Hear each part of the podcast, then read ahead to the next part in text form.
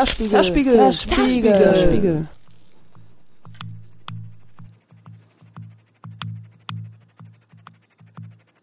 So, herzlich willkommen zum Zerspiegel. Ich habe hier heute einen ganz tollen Gast. Das ist der Parman vom Internetlabel Phonocake. Stimmt das so? Hallo Antje, schön mal wieder hier zu sein. Das stimmt schon so. Ja, genau. Cool. Immer noch, immer noch aktuell. Super. Genau, und heute geht es um das Monströse. Oder wie war der Titel, den wir uns gerade eben ausgedacht haben? Okay, also eigentlich das Monströse, das steht nur im Text unten drin und der Titel ist über die Aktualität des Kulturpessimistischen in Bezug auf Musik und Internet. Ein vielversprechender Titel. Ähm, da ist einiges möglich, oder? Sag mal, was wir gerade hören hier so im Hintergrund. Okay, ähm, wir hören ähm, den aktuellen Release von Phonocake. Das ist äh, von Magenta. Und zwar das Lied ähm, UFO, also wie UFO.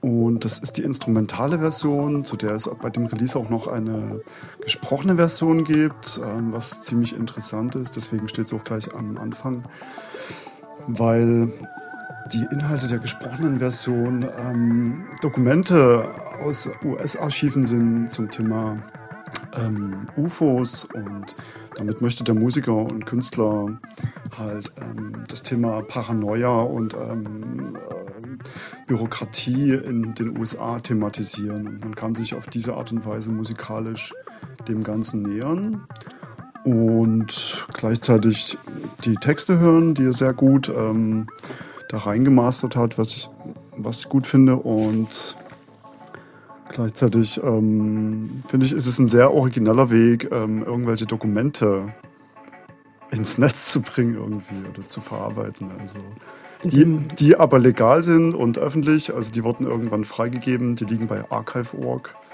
ist auch schon in gesprochener Form und er hat es halt für seine Musik verarbeitet.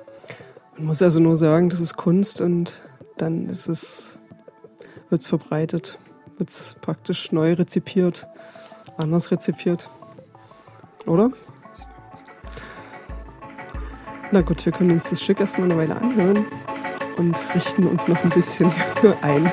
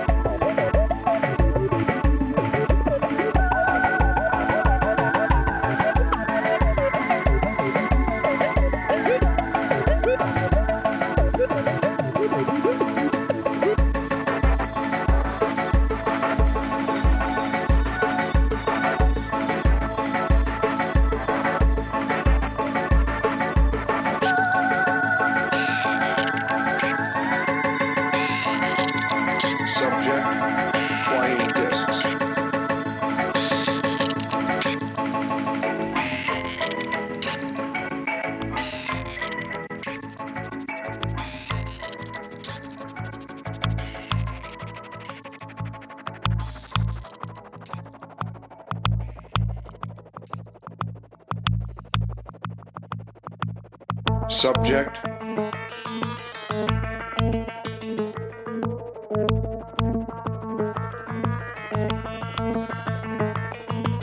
Flying discs.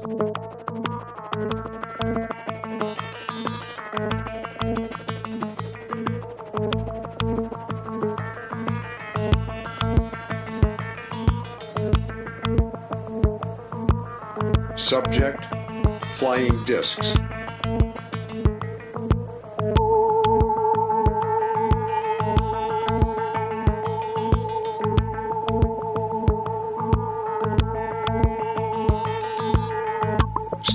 Form Number 64. Office Memorandum. United States Government. To Director FBI. From SAC El Paso. Date July 22nd, 1947. Subject Blank.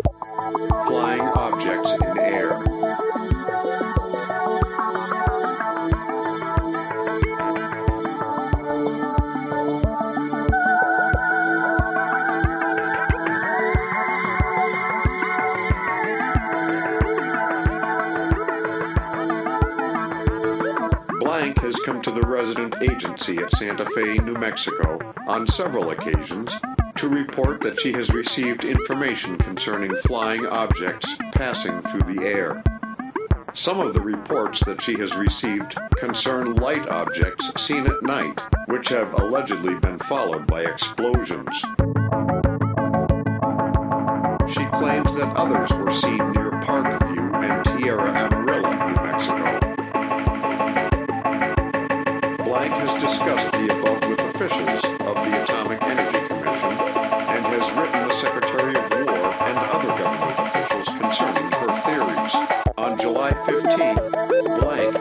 the Santa Fe Resident Agency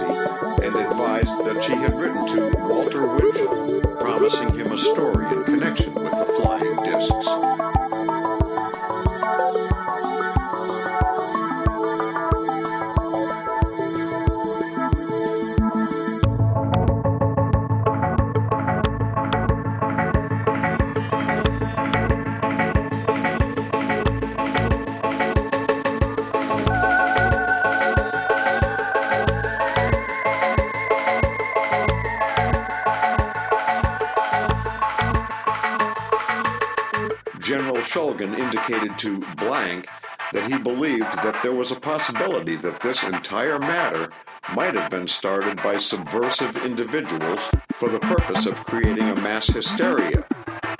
He suggested that the Bureau keep this in mind in any interviews conducted regarding reported sightings.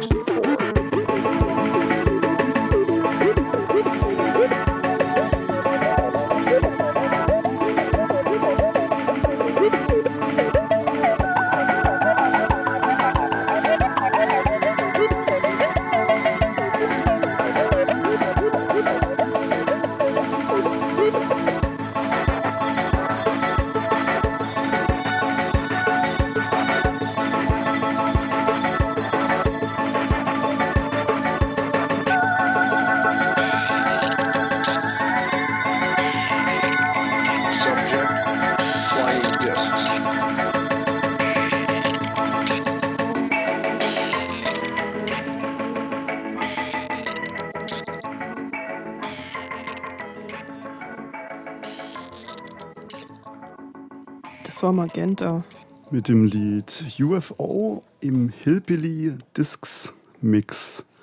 Das ist ein, einer der Mixe des aktuellen Releases von ihm bei Phonocake. Phonocake ist ein Netlabel hier in Dresden. Wir senden aus Dresden. Antje und Parmon hier am Apparat, wollte ich was sagen. Und ähm, Am Mikrofon.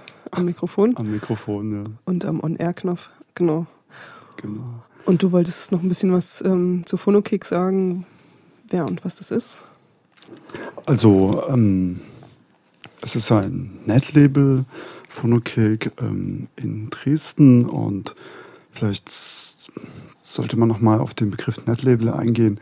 Viele werden das vielleicht schon kennen, aber ähm, für andere ist es vielleicht neu und das Faszinierende mit dem Begriff eigentlich ist, dass, der, dass die Definition dieses Begriffes im Grunde innerhalb der letzten elf, zwölf Jahre, in denen dieser Begriff benutzt wurde, eigentlich auch sich verändert hat. Das ist ein Begriff, der ist im Netz entstanden, so kann man das sagen. Ein Netlabel ist abgeleitet von Recordlabel irgendwie. Aber das Verständnis, was das eigentlich ist, das hat sich immer mehr geändert und wahrscheinlich ist die Definitionsmöglichkeit darauf ziemlich frei. Das finde ich ziemlich spannend und gleichzeitig auch irritierend, weil wir halt das Label letztendlich schon seit elf Jahren mitmachen und ähm, das Entstehen von Netlabels nach unserem Verständnis im Netz miterlebt haben. Ähm, aber die ganzen Entwicklungen halt von Musik im Netz äh, der letzten Jahre erlebt haben. Und da hat ein sehr radikaler Wandel stattgefunden, ein Wandel der Möglichkeiten vor allem auch, die es damals ähm, am Anfang der Netlabel-Bewegung und Szene noch nicht gab. Damals hatte man nicht die Wahl zum Beispiel, ob man ähm, als Musiker oder Label ähm, seine Sachen verkauft im Netz. Äh, Shops gab es so gut wie nicht. Die Net-Audio-Bewegung ähm, hatte im Grunde nur die Option, einen Download anzubieten, den man frei erreichen konnte. Und dadurch hat sich der Begriff äh, des Netlabels im, im Grunde auch geformt. Ähm, sich aber mit der Veränderung der Möglichkeiten transformiert, sozusagen. Also viele sehen in Netlabels heute eine Art ähm, variablere Möglichkeit, halt Musik ähm, ins Netz zu bringen, eben auch zu verkaufen oder eben mit ähm, CDs oder CDRs zu, zu verkaufen. Und ähm, gleichzeitig ist die Essenz ähm, dass es halt ein Label gibt, was Sachen auswählt, immer ähm, aufgeweichter geworden. Ähm, soll ich noch mehr erzählen? Also das läuft gerade oder ist Zeit für Musik oder? Ja, nee, das ist total spannend. Also ich höre dir gerade total fasziniert zu, was du erzählst, weil ich hätte jetzt bei Netlabel erstmal daran gedacht, dass Netlabels äh, in erster Linie die Musik kostenlos anbieten und dass das äh, auch eine Policy ist, das ist sehr genau. politisch das ist, praktisch gewollt. So, ne? Das ist unser Verständnis und ähm, also wenn man heute auf Wikipedia geht und sich die Definition ansieht, dann ist das schon viel, viel aufgeweichter. Das ist aber daher, weil es im, im Grunde gibt es keine Referenzen so richtig, wo dieser Begriff herkommt. Also man kann nicht irgendein Lexikon aufschlagen und sagen, so und so ist das. Und ähm, das hat mich ziemlich irritiert, muss ich sagen, gerade bei dem Wikipedia-Artikel. Und habe deswegen auch mal angefangen zu recherchieren, wo der Begriff eigentlich herkommt. Die Recherche kann nur im Netz stattfinden und im Grunde eigentlich bei den Netlabels selber. Und mein Gedanke war herauszufinden, wo dieses Wort das erste Mal benutzt wurde. Und äh, dafür gibt es das Internet Archive, ein alter Cache. Und die meisten der ersten Netlabels gibt es nicht mehr, aber wenn man die URLs noch hat oder noch kennt oder sich früher mal aufgeschrieben hatte, kann man im Internetarchiv nachgucken und sich da die About-Seiten und die Release-Seiten zum Beispiel angucken. Und da bin ich halt auf drei Labels gestoßen. Eins in Deutschland interessanterweise, das ähm, diesen Begriff Netlabel, was ja Englisch ist, also zuerst benutzt hat und dann noch eins in Neuseeland und eins in Ungarn. Ähm, während jetzt äh, Labels in UK oder in USA, also Native Englisch sprechende, den Begriff so nicht benutzt haben. Und Was sagen die? Die hatten immer Elektronika-Label am Anfang, Elektronik-Label, Electronic Record-Label hatten sie sogar, obwohl sie keine Records gemacht haben, also keine Platten und ja, noch viele andere, also Variationen. Ich bin da auf sehr viele Begriffe gestoßen und ähm, das Faszinierendste bei dieser Recherche war eigentlich, die ersten Seiten zu finden, die sich Label nannten und es frei angeboten haben. Da bin ich auf eins gestoßen, das hieß Cosmo Net Label, äh, Cosmo Label, also noch nicht net im Begriff. Das war also wirklich sehr, sehr zeitig und ähm, Wann denn? die, ich glaube 95, 96 so und die hatten eine richtige, schon eine ganz extreme Free Attitude drin und ähm, könnte man mit als eines der ersten ähm, Webseiten und Netlabels bezeichnen, die sich zwar noch, noch nicht so bezeichnet haben, aber die waren eine der ersten und bei denen wird auch ganz genau sichtlich, dass es aus der Tracker-Szene von äh, der C64-Szene kommt und der Am Amiga-Szene. Was ist was, denn das für eine Szene? Was die Roots sind. Also das sind, das war eine, eine Szene, also die schon in den 80ern aktiv waren und eben Musik ausgetauscht haben, Automusik präsentiert haben, ähm, als Demo, als Demonstration ihres Könnens irgendwie. Und die haben natürlich schon immer Computer genutzt, um das zu verbreiten, Disketten am Anfang, später dann Mailboxen und dann die ersten Netzwerke und waren entsprechend in der logischen Folge als erstes auch im Internet präsent, haben Module angeboten, das sind äh, digitale Musikfiles, in denen sogar noch die Entstehung nachvollziehbar ist. Also das sind die Noten lesbar, das sind die Samples lesbar und sind aber später auch auf MP3s umgestiegen, als die Technik ja, angefangen hat. Und wann war das später? Sich zu entwickeln. Das ist alles so 90er, Mitte 90er bis Ende 90er. Dann entstehen auch die ersten oder noch weitere so Label, Tracker-Seiten, Mischungen, sage ich mal. Früher waren, hieß, hieß das ja Groups, das waren Gruppen.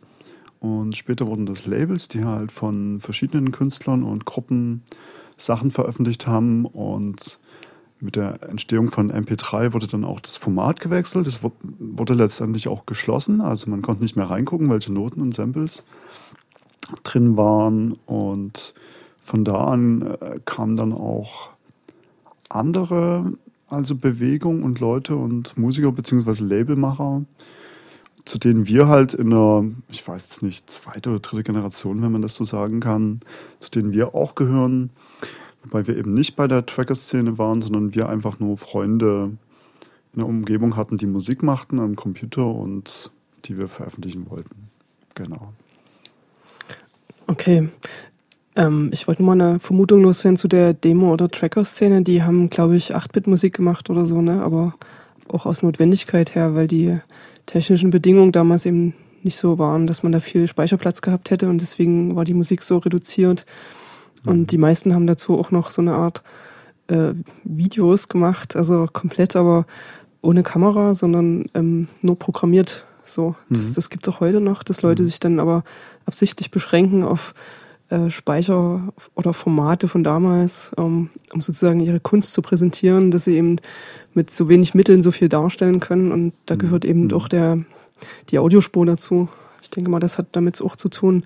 Und ich glaube, was auch noch eine Wurzel davon ist, von Netlabels, ist vielleicht auch die CDR-Szene, die da so parallel zu den Internetgeschichten war. Also diese wiederbeschreibbare CD, äh, die Leute natürlich beschrieben haben mit ihren Dingen, mhm. also mit ihrer Musik und dann eben auf äh, so rudimentären Vertriebswegen vertrieben haben. Also jetzt nicht äh, so wie auch Indie-Labels das professionell getan haben, sondern eben auf Konzerten äh, einen Stand hinterher gemacht haben und das verkauft haben oder verschickt haben, hm. irgendwie hm.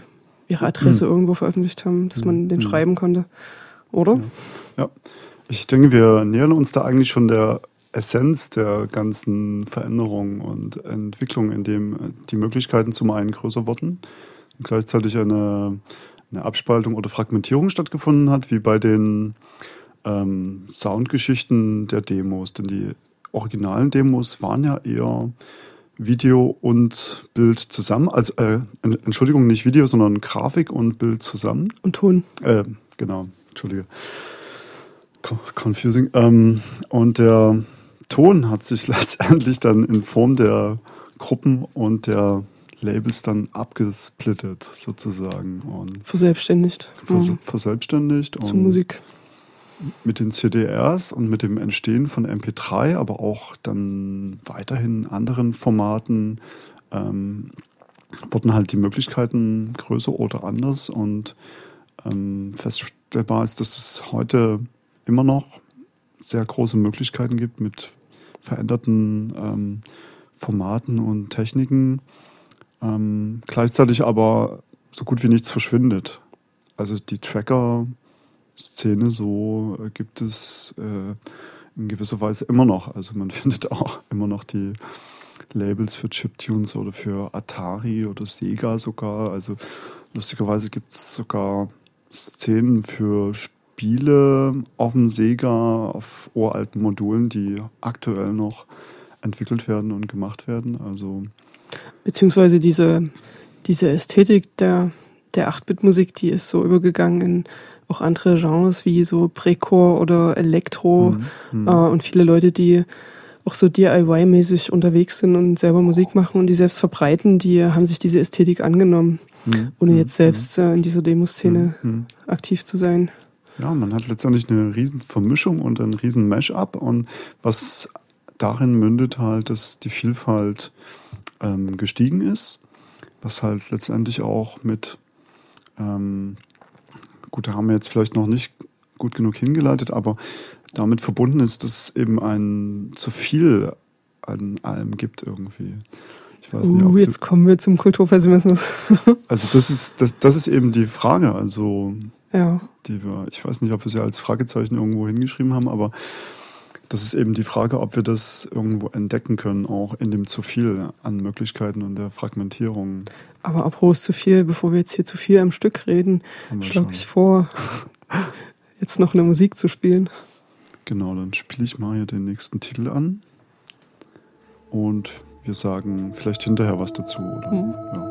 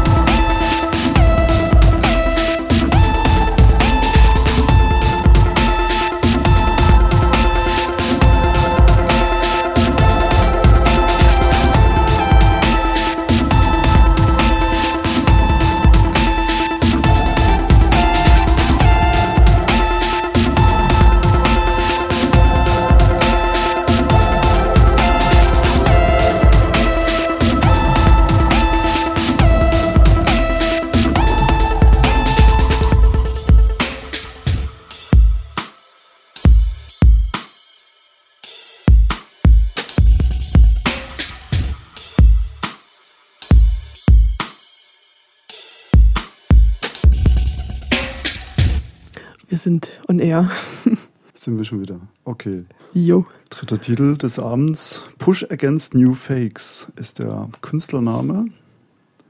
Und der Titel heißt Something Red. Und das ist ein Lied, äh, das bald auf Phonokick erscheinen soll. Das heißt, auch jetzt kommen eine Reihe von Liedern im Laufe der nächsten halbe Stunde, die äh, bald herauskommen sollen. Und ja, Antje, du wolltest mich was fragen. Ja, ich wollte noch kurz sagen, das ist sozusagen hier eine Sendung, wo ihr Dinge hört, die ihr sonst also nicht hören könnt, weil das ist, ja, kommt ja erst in der Zukunft raus, was du jetzt spielst.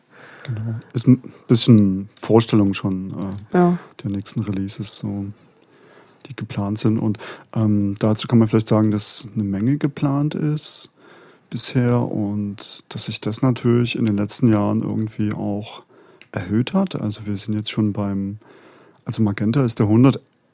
Release, beziehungsweise Katalog Nummer 101. Das heißt, wir haben jetzt vor kurzem die magische Grenze von 100 überschritten. Allerdings haben wir die ausgelassen. Also es gibt keinen Release 100. Der kommt jetzt erst später. Irgendwie in Form einer Compilation wahrscheinlich. Das wäre das Einfachste.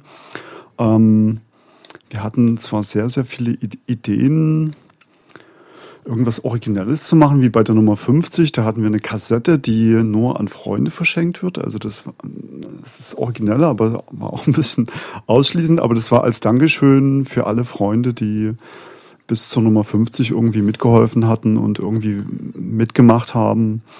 Und das zeigt irgendwie schon ein bisschen das kleine Netzwerk, was da rumher ist. Also, weil sich dieses Netzwerk eben auch immer mehr ins Internet verschoben hat, immer internationaler wurden. Wir hatten am Anfang die Policy für uns sozusagen, die, die Regel, dass wir nur lokale Leute oder eben aus dem nahen Umfeld, Leipzig zum Beispiel, veröffentlichen und haben später aber entschlossen, auch internationale Leute rauszubringen, wobei das fast schon zu spät war, weil wir uns da ein sehr gutes Demo versemmelt haben sozusagen. Aber wir haben uns dann international geöffnet und entsprechend sind auch die Anzahl der Demos mehr geworden. Und wir kriegen immer noch viele Demos, ähm, wenn auch im Moment gerade, also jetzt in den letzten zwei Monaten eher nicht so. Und das vielleicht auch, also beides, also zuerst viele im großen Maßstab zu kriegen und ähm, gleichzeitig jetzt weniger zu kriegen, ist vielleicht ein Ausdruck. Ähm, der aktuellen Situation im Internet im Zusammenhang mit Musik, denn da hat sich in den letzten zehn Jahren immens viel verändert, auf das ich noch ein bisschen eingehen möchte. Denn also am Anfang gab es die freien Downloads ähm, und selbst die waren für manche Leute ähm, noch schwer zu erreichen, also durch die Limitation halt der, der Leitung sozusagen, der technischen Leitung und des Bescheidwissens auch und überhaupt ähm, Interesse vom Computer zu sitzen und irgendwas aus dem Internet rauszuladen. Ich glaube, das war früher noch ein bisschen, also Eingeweihten vorbehalten, beziehungsweise Interessierten und ist heute viel normaler geworden. Und gleichzeitig, ähm, also ich nenne das immer, sind die Möglichkeiten demokratischer geworden. Der Begriff passt vielleicht nicht. Was ich damit sagen will, ist, ähm, dass wenn man ein Musiker ist, die Möglichkeiten des Publizierens sich immens erhöht haben irgendwie und es mittlerweile so weit ist, dass ein, ein Musiker im Grunde gar kein Label oder gar keine Distribution mehr braucht und immer unabhängiger, immer mehr independent geworden ist und letztendlich heutzutage auf einfachsten Wege auch die Hörer leicht erreichen kann. Also ich finde das Wort Demokratisierung, zum Beispiel der Produktionsmittel, das passt schon sehr gut zur Beschreibung der Situation vor elf Jahren, als ihr angefangen habt, ähm, weil Leute dann ähm, Programme benutzt haben zum Musik machen und Computer haben ausge also es hat ein Laptop gereicht mit einem entsprechenden Programm, um Musik zu machen. Und ähm, in der Zeit da sind, glaube ich, ist die Anzahl der Musikerinnen, die solche Musik gemacht haben mit Laptop und Computer äh, in die Höhe geschnellt. Mhm. Enorm. Mhm. Und das war das Potenzial, was ihr mit den Netlabels praktisch an eine gewisse Öffentlichkeit gebracht habt. Und ich glaube, eure Funktion war so eine ähm, Art kuratorische Funktion, dass ihr unter bestimmten geschmacklichen äh, Kriterien ausgewählt habt. Ne? Das ist das, was du mhm. von meintest mit Demos. Ja. Euch wurden Demos zugeschickt, haben Leute mhm. ihre Sachen mhm. geschickt mhm. und gesagt, wir möchten gern unter euren ja. Fittichen oder unter eurer Überschrift mhm. veröffentlichen, weil das zu uns passt und ihr habt dann entschieden, ob es passt mhm. oder nicht. Sehr interessantes Thema, denn also letztendlich ist das, ähm, also dieser klassische Weg, diese, dieses Verständnis eines Labels, äh, das ist ja, das kommt ja irgendwie noch aus dem aus dem letzten Jahrhundert letztendlich. Und also selbst, also gerade diesen Weg kann man heute mit einem Fragezeichen versehen, ob das überhaupt noch gebraucht wird. Und das ist eben auch, also in der Netlabel-Szene zum einen bemerkbar und auch bei uns selbst beim, beim Label bemerkbar, ob das überhaupt noch eine Rolle spielt. Also es gibt zum Beispiel Netlabels, die veröffentlichen einfacherweise alles was an sie herangetragen wird. Sie haben zwar noch diesen Titel und diesen Begriff und sind eine, eine, ein Bezugspunkt, ein Magnet im Internet, der viele Leute anzieht, aber machen überhaupt nichts mehr Kuratorisches. Einfach nur noch so den technischen Vorgang und gleichzeitig halt den, den, den Namen, also Marke kann man es fast, fast schon nennen. Und während das bei uns anders ist, also wir schreiben auch sehr viele Absagen ähm, das muss man uns aber auch erstmal angewöhnen, eben Absagen zu schreiben. Das war auch nicht so einfach eben zu lernen, aber es ist eben auch wichtig, also da ein Feedback zu geben, weil immer viele Erwartungen also da mitschwingen, wenn man da sich einem Label vorstellt irgendwie. Was aber auch unterschiedlich sein kann. Manche schicken es einfach an viele Labels, an andere formulieren es aber so, dass wir unbedingt zu euch wollen so und das kann man schon unterscheiden und ähm, entsprechend also dann auch schreiben und mh, mm, also im schlimmsten Fall, was wirklich auch manchmal passiert, äh, dann, dass eben gar nicht zurückgeschrieben wird. Das ist aber, das hängt mit der Menge zu, zusammen und der Zeit und genau. Also, ähm, wenn du beschreibst, dass es Netlabels gibt, die alles veröffentlichen, was ihnen zugesandt wird, kommt mir das ein bisschen vor wie so ein Vorläufer von so Portalen wie Bandcamp oder Soundcloud, wobei bei Bandcamp dann noch das Finanzielle dazu kommt. Also ich würde sagen, Bandcamp ist auch eine stark nicht kommerzielle Geschichte. Dort kann man ähm, als Musikerin Geld verdienen äh, über Spenden oder man kann auch seine Sachen verkaufen. Das geht schon mhm. auch. Mhm. Sehr viele, die äh, machen das mhm. auf mhm. Spendenbasis. Mhm. Also das mhm. bedeutet, du kannst dir für 0 Euro was ja. runterladen. Ähm, das wäre dann eine, eine heutigere Verbreitungsform von Musik im Internet. Also Bandcamp, die Entwicklung von Bandcamp, das war und ist wirklich revolutionär, würde ich fast schon sagen. Also so von der Veränderung her, weil eben eine auf einfachsten Wege für alle die Möglichkeit besteht, zu wählen und auch zu ändern, wie man die Musik dann halt ähm, vertreiben möchte. Das ist wirklich sehr einfach für Musiker oder für Labels, ähm, das zu nutzen und vor allem eben einfach ähm, auszuwählen und wirklich auch sehr faire und sehr unterschiedliche Wege anzubieten, die du jetzt gerade aufgezählt hattest. So, also, dass man da eben auch frei rausladen kann oder eben seine E-Mail-Adresse hinterlegt zum Austausch, so, also Datenaustausch.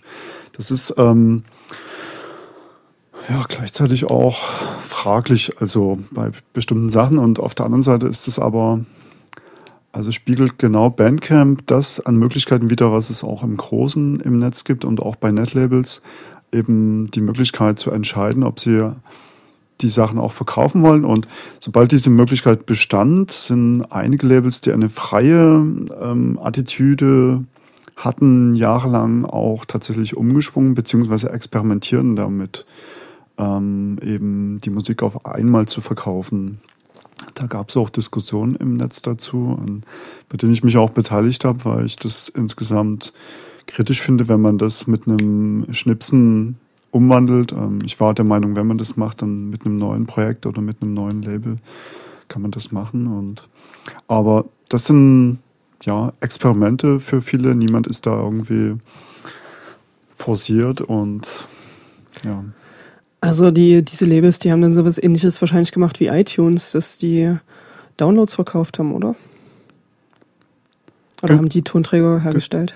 Genau, das ist sehr unterschiedlich. Also sogar, sogar dass sie bei, der, bei iTunes waren letztendlich oder diesen ganzen Shops. Also das sogar. Also das gibt da sehr viele Abstufungen. Also eigentlich alle Abstufungen, die du dir vorstellen kannst, so gibt es dann auch. Und ähm, ja, die Entwicklung der großen kommerziellen Shops ist natürlich auch eine Entwicklung, die noch mit in die Netzmusik reinschwingt. Ähm, wobei es eben nicht nur diese großen äh, Shops gibt, sondern auch kleinere, stark kommerzielle Shops, die aber genreorientiert sind. Also die gibt es wie Pilze im Wald, sag ich mal, haben die sich entwickelt. Gibt es auch schöne Sachen, also Ambient-Shops direkt, also da. aber es sind eben trotzdem Shops und ähm, relativ teuer, wie ich finde, muss, muss ich sagen, kommerziell und ähm, da gehen dann eben auch große Teile, 50 Prozent oder so, an den Shop selbst oder an ähm, Distribution oder Label und ähm, ist eben fraglich, was da bei Künstlern ankommt. Da bin ich gerade nicht informiert. Allerdings kenne ich auch Beispiele von Leuten, die auch in Dresden sogar, die damit ein Einkommen generieren für sich sogar oder generiert haben. Das kommt immer drauf an. Als Künstlerin oder mhm, Shopbetreiber? Mhm. Mhm. Als äh, von Shopbetreibern weiß ich es nicht, aber Künstler die, die direkt selbst. Also es besteht die Möglichkeit heute als Künstler davon leben zu können. Das geht eben. Allerdings die Beispiele, die ich kenne, das sind Leute, die auf vielen verschiedenen Ebenen tätig sind, nämlich gleichzeitig noch ein Label betreiben, ähm, Live-Acte spielen, je mehr, desto besser, eigene Musik machen und vor allem ein eigenes oder einen eigenen Weg zum Promo und Netzwerken haben. Also wer diese vier Sachen kann, selber als Künstler und sich nicht auf andere verlassen muss, allerdings mit anderen arbeiten kann, der kann heutzutage auch von Musik leben. Also mir fallen da noch so andere Phänomene ein, jetzt wenn es um Verbreitung von Musik im Internet geht, wie zum Beispiel diese ähm, Musikblog, kann man das Szene dazu sagen? Also Leute, die Musikblogs betrieben haben hm. und äh, auf so Sharehostern ganze Platten hochgeladen haben hm. von, hm. also diese meist selbst dig digitalisiert haben von, von Bands, die sie gut finden. Und da gab es dann auch eine Suchmaschine zu den Musikblogs dazu. Eine besonders, äh, einem war besonders, ähm, na, wie nennt man das? Griffig die heißt Hype Machine, da konnte man die Songs abspielen, noch bevor man sie runtergeladen hat, mhm. weil Hype Machine mhm. das alles rausgezogen hat aus den Blogs mhm. beziehungsweise aus den mhm. Sharehostern. Das ist ähm, auch eine interessante Entwicklung. Ich glaube, Hype Machine finanziert sich mit Werbung so. Mhm. Und diese Blogs ähm, haben höchst selten nur noch was zum Runterladen auf irgendwelchen Sharehostern, sondern die stellen Musik vor und setzen dann einen Link zu iTunes oder so. Also geben mhm. Kaufempfehlungen ab mittlerweile, habe ich häufig schon gesehen. Also das fand ich auch noch eine sehr interessante Umgangsweise mit Musik in, in großen mhm. Massen im Internet, mhm. die eben irgendwie am absterbenden Ast ist zurzeit. Ja. Was ja auch verfolgt wurde, das, ganz stark. Das habe ich jetzt nicht verstanden. Was stirbt ab? naja, das so Musikblogs, ähm, mhm. Aha, ganze das äh, Platten so? hochladen, ganze mhm. Alben hochladen ne, mhm. auf Sharehostern. Ja. Und die bewegen sich mehr dazu, äh, iTunes-Links zu setzen. Mhm. Oder zu anderen äh, mhm. Verkaufsplattformen mhm. oder zu Spotify ja. oder so. Ja. ja. Ja, bei den Netlabels ist es so ähnlich, also dass man das manchmal sieht, dass eben ein Release gleichzeitig frei ist, aber auch gekauft werden kann. Das, das gibt es in verschiedenen Versionen, äh, und zwar in der Version, dass es sichtbar ist. Also dass du halt auf einer Release-Seite bist und direkt siehst, okay, du kannst es kaufen, wenn du willst, vielleicht in einer besseren Klangversion. Und, oder du kannst es kaufen, um den Künstler zu unterstützen. Also das wird auch so direkt drangetragen. Ähm, und gleichzeitig aber rausladen frei. Also in dieser Version gibt es, dass, dass es sehr öffentlich ist. Dann gibt es die Version, dass äh, auf einer Release-Seite das zum Anhören ist und der Link sehr präsent ist ähm, zum Kaufen. Gleichzeitig aber irgendwo ein versteckter Link ist, ähm, also relativ versteckt, wo man erst irgendwas klicken muss, was nicht Download heißt. Ähm, und man kann es dann frei rausladen. Also das habe ich schon gesehen bei einem Netlabel. Oder es gibt den Weg, dass man das ähm, von den Seiten her trennt. Dass man halt eine Seite hat, wo es komplett frei ist und dann hat man Kanäle, wo es bezahlt wird und je nachdem, wer auf welchen Kanälen unterwegs ist, kommt dann halt auf entsprechende Seiten und weiß aber nichts von der jeweils anderen irgendwie. Also das habe ich auch schon gesehen, genau. Das ist eben die Möglichkeit, die es heute gibt und das finde ich eigentlich witzig, muss ich sagen. Also diese letzte Version finde ich ziemlich cool. Also das heißt, ein Net-Release auf einem freien Netlabel frei und das gleichzeitig zu verkaufen. Dem Musiker steht es frei.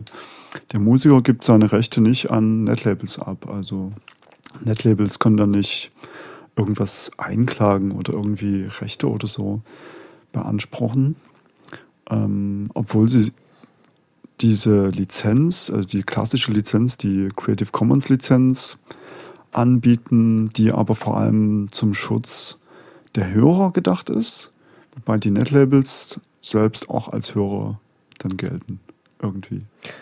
Ah, zu, den, zu, den, zu der rechtlichen Situation würde ich sagen, kommen wir vielleicht nach dem nächsten Stück. Was ist es denn? Dann spiele ich jetzt auch ein kommendes bei Phonokick an. Das ist ähm, von einem Freund aus Israel, den ich auch letztes Jahr hier in Dresden getroffen habe, der zufällig in Dresden war, als er auch das Demo schickte. Haben wir uns getroffen und das kommt dieser bald raus. Das ist Palakran ist sein Künstlername. Arrows and Biscuits ist der Titel.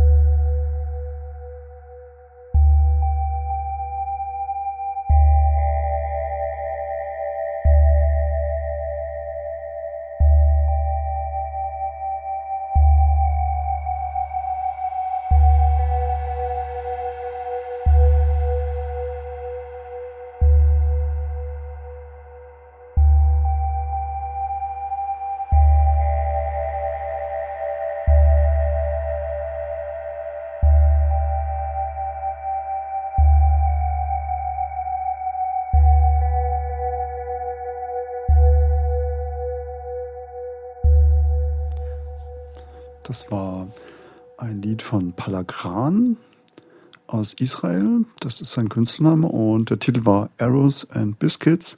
Und das erscheint im Laufe dieses Jahres noch bei Phonocake. Uns stieg sehr leise ein, deswegen wirkte es vorhin wie eine Pause. Was ich sehr gut finde, was auch passt. Wenn man ein bisschen ruhig, also. Ja.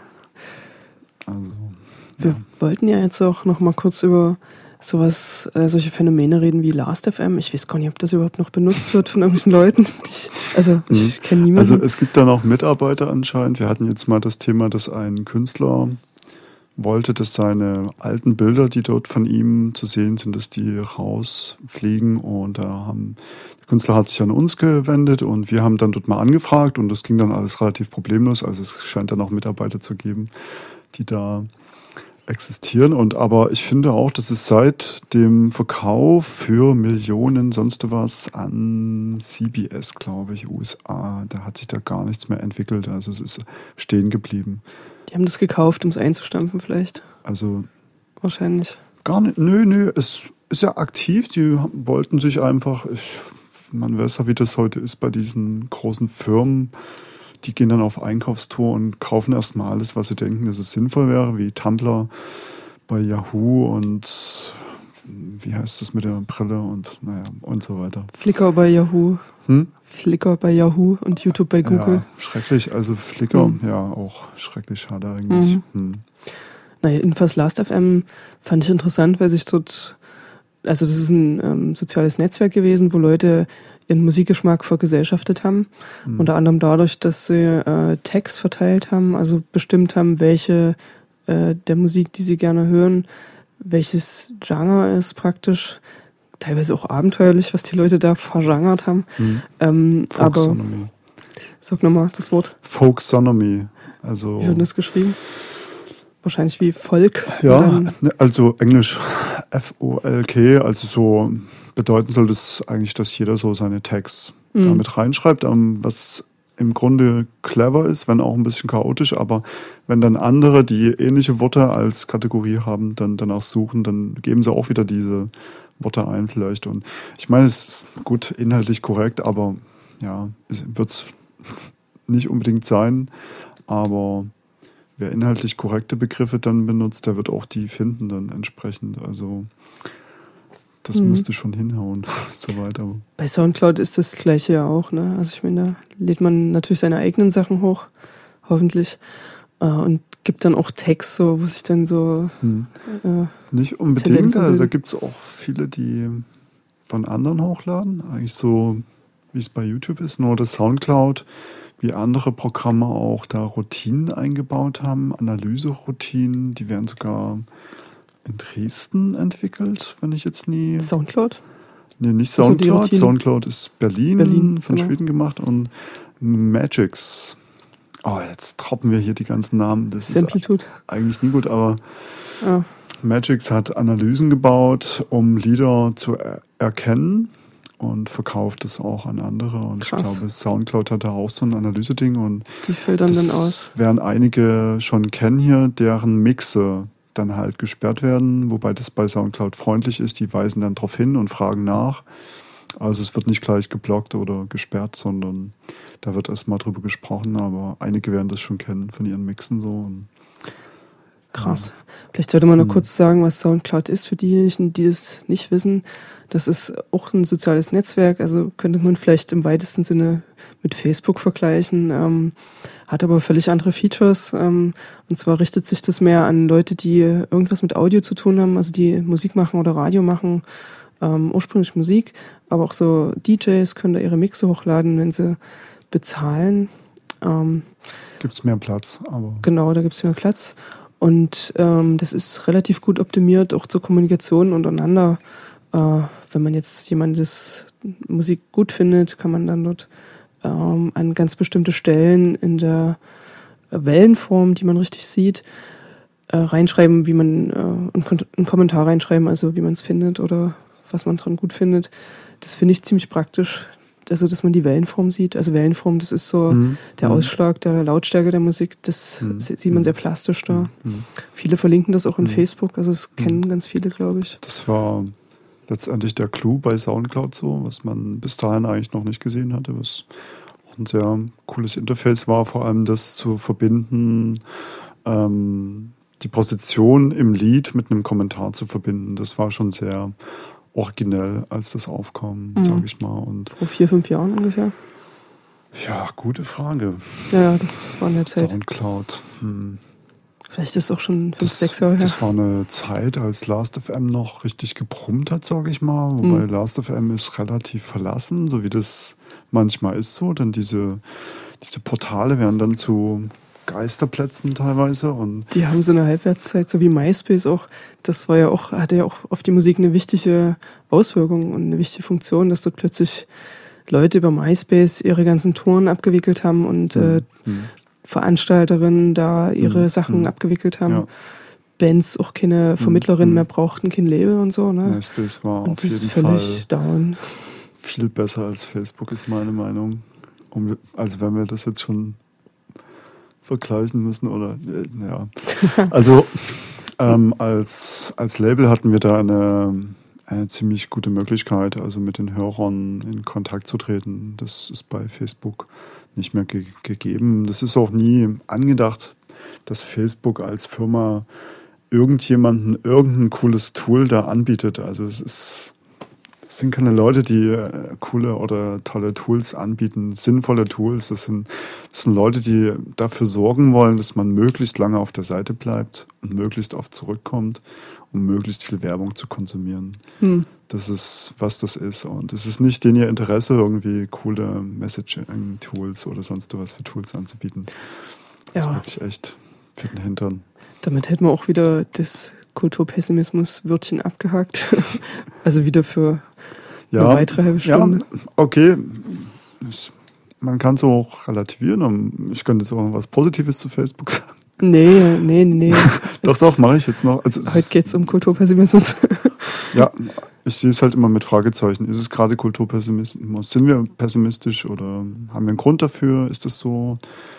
Und natürlich, wenn man über solche Monster wie Facebook spricht oder Google, dann, gut, jetzt haben wir es auch noch gedroppt, dann ähm, ist das ziemlich nah, weil das vor allem undurchsichtig ist. Also es ist keine Open Source, man kann nicht dahinter gucken, es wird nichts angeboten, was man wiederverwenden kann an Code oder an Tools. Und ähm, was aber gut ist eben bei Facebook ist, mit Leuten von sonst wo in der Welt Kontakt zu halten und ein bisschen was aus ihrem Leben mitzukriegen. Jetzt mal abgesehen davon, dass äh, bei Facebook auch ein Haufen Daten verklappt werden irgendwo hin, wo man nicht so richtig weiß. Hm, ja, das, das nee, eigentlich weiß man, dass es nicht cool ist. Mhm. Das ist, das ist aber ein generelles Internetproblem, glaube Mhm. ich. Und das wird wahrscheinlich, also, das wird alles noch viel krasser, also, denke ich mal. Also, das, das ist halt eine Frage der Intention, die dahinter stehen. Und ähm, man hat eigentlich kaum genug Informationen, um zu entscheiden, ob man nun solchen riesigen Portalen vertraut oder nicht. Und auch gar nicht die Muse meistens, das versuchen zu bewerten. Also man sieht einfach den schnellen Vorteil für sich, das zu benutzen. Ne? Aber ja, Ich kenne da so einen guten Satz, ähm, wenn das Produkt umsonst ist, also in dem Fall so ein, so ein Webdienst, dann ist man selbst die Ware. interessant. Könnte man ja im Grunde auch auf Netlabels, also jetzt mal kritischerweise und, äh, sehen, weil dort ist ja Echt? auch.